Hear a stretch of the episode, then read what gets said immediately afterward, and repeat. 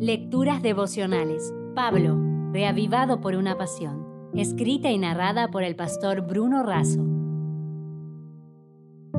Hoy es 10 de enero y el título que colocamos a la meditación y reflexión de este día es una pregunta. ¿Transpiración o milagros? En Hechos capítulo 14 versículo 19 dice, apedrearon a Pablo y lo arrastraron fuera de la ciudad pensando que estaba muerto. La transpiración es un líquido compuesto por dióxido de carbono y vapor de agua que segregamos naturalmente por los poros de la piel y en mayor cantidad cuando la temperatura del ambiente es elevada. Se puede dar también porque el cuerpo genera calor, como cuando hacemos ejercicio y ante situaciones de estrés. Entre las funciones de la transpiración podemos destacar la termorregulación, lo que mantiene nuestro organismo en una temperatura estable e ideal, la eliminación de toxinas y la refrigeración.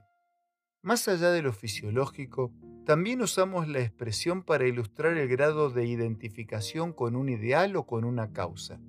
Si decimos que alguien transpira la camiseta, es porque está identificado, apasionado, centrado y totalmente comprometido con una actividad.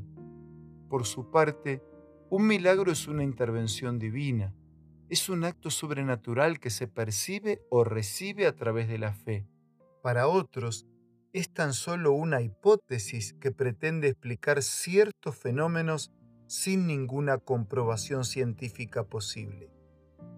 Y para los que no quieren creer, un milagro es un defecto o una debilidad del necesitado corazón humano. Pablo fue apedreado en Iconio y arrastrado fuera de la ciudad. Auxiliado por hermanos, Pablo se levantó y se dirigió a Derbe para seguir predicando.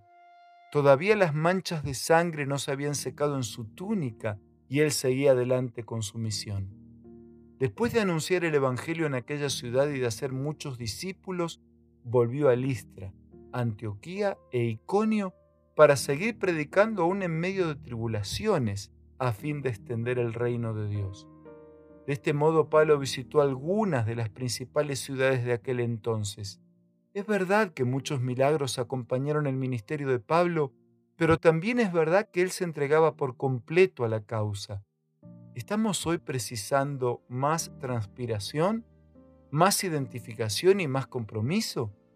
¿Necesitamos más comunión, más foco en la misión y más milagros? ¿Acaso no necesitamos desintoxicar nuestro organismo del egoísmo y el orgullo, manteniendo la temperatura ideal del primer amor, refrigerada permanentemente por Cristo nuestra fuente de la vida? Y dejándoles un abrazo, cierro la reflexión de hoy con palabras de Elena de Huay.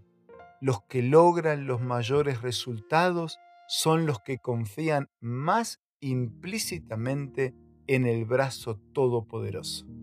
Y agrego, el Señor hizo muchos milagros de la nada, pero también hizo muchos milagros sobre la base de la transpiración. Actuemos entonces como si todo dependiera de nosotros y confiemos como si todo dependiera de Dios.